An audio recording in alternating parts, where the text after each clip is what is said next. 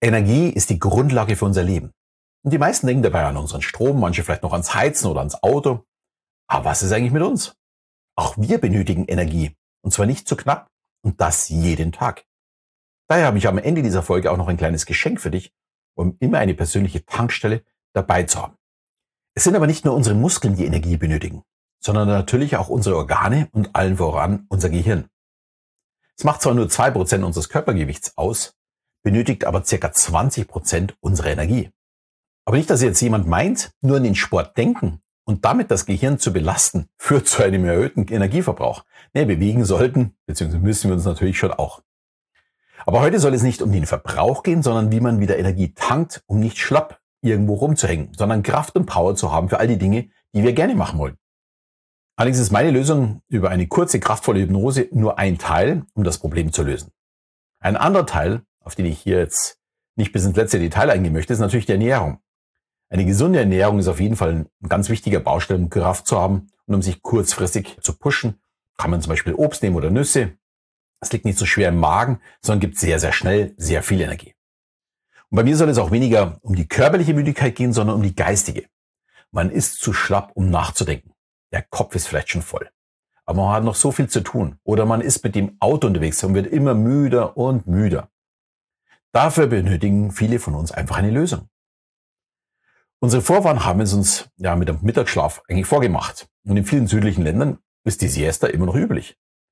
Und wenn man es aus energietechnischer Sicht betrachtet, ist das absolut zu empfehlen. Mit nur 15 Minuten Schlaf, einer sogenannten Power Nap, erhöhen wir unsere Leistungsfähigkeit um 35 Prozent. Da ist es auch für Chefs absolut empfehlenswert, dass sie ihren Mitarbeitern es ermöglichen, eine kurze Power Nap nach der Mittagspause oder vor wichtigen Meetings durchzuführen.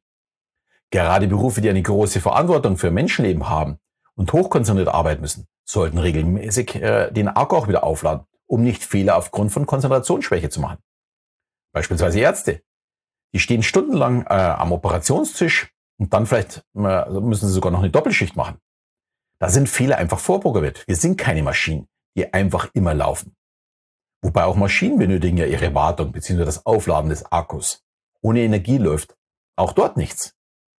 Und ich lade meinen Akku beispielsweise gerne am Nachmittag auf. Wenn ich zuvor sehr konzentriert gearbeitet habe oder beim Autofahren, wenn ich nach einer Show nach, äh, noch heimfahren muss, dann sind so die ersten zwei, drei Stunden überhaupt kein Problem. Aber dann kommt irgendwann die Müdigkeit. Also raus auf den Parkplatz und ein 15 Minuten Powernap und ich bin danach wieder fit für die nächsten Stunden. Bei mir kommt jetzt der ideale Zustand dazu, aber die wir irgendwann mal alle haben, dass ich sowieso nach zwei, drei Stunden zum Laden muss.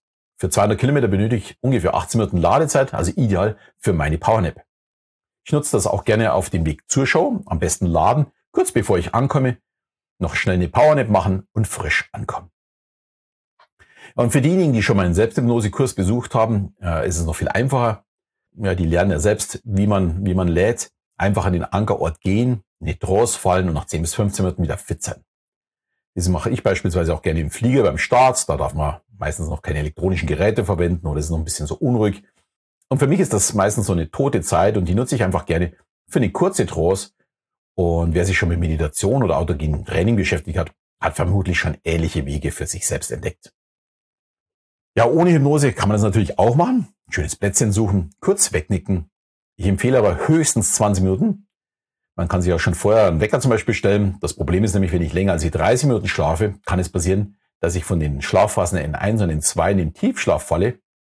Und wenn ich dann wach werde, dann fühle ich mich tatsächlich gerädert und bin eben nicht erholt. Und das ist natürlich nicht der Sinn der Übung.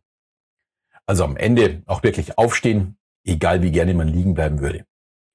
Ja, dann kommt auch die Power und die Energie zurück und ihr werdet merken, wie leicht es dann auch wirklich jedem fällt. Je öfters, dass man das macht, umso einfacher wird es einfach für jeden. Auch hier wird unser Unterbewusstsein ja darauf trainiert, diese kurze und kräftige Erholung anzunehmen und eben auch zu genießen. Man fühlt sich danach nicht mehr so schlapp oder hat schwere Augen und man ist wieder bereit, mit voller Konzentration weiterzuarbeiten. Ja, wenn ich selbst das Powernapping lernen möchte oder eben noch nicht meinen Selbsthypnosekurs gemacht hat, bekommt jetzt meine Hypnose Powernap von mir geschenkt. Den Link stelle ich euch in die Shownotes. Einfach anmelden in meinem Newsletter und schon könnt ihr die Hypnose runterladen und ihr könnt sie jederzeit äh, nutzen. Das ist tatsächlich die, die ich auch beim Autofahren nutze. Eine super Sache. Und noch ein kleiner Tipp an alle Eltern oder diejenigen, die lernen müssen. Lernt euren Kindern, wie man schnell den Akku aufladen kann, um dann wirklich konzentriert zu lernen. Andernfalls bringt es sowieso nichts. Mit Powernapping können wir unseren Energiehaushalt einfach ja besser steuern, leben dadurch gesünder und halten ein inneres Gleichgewicht das uns nicht eben beim ersten kritischen Zwischenfall irgendwie aus der Bahn wirft.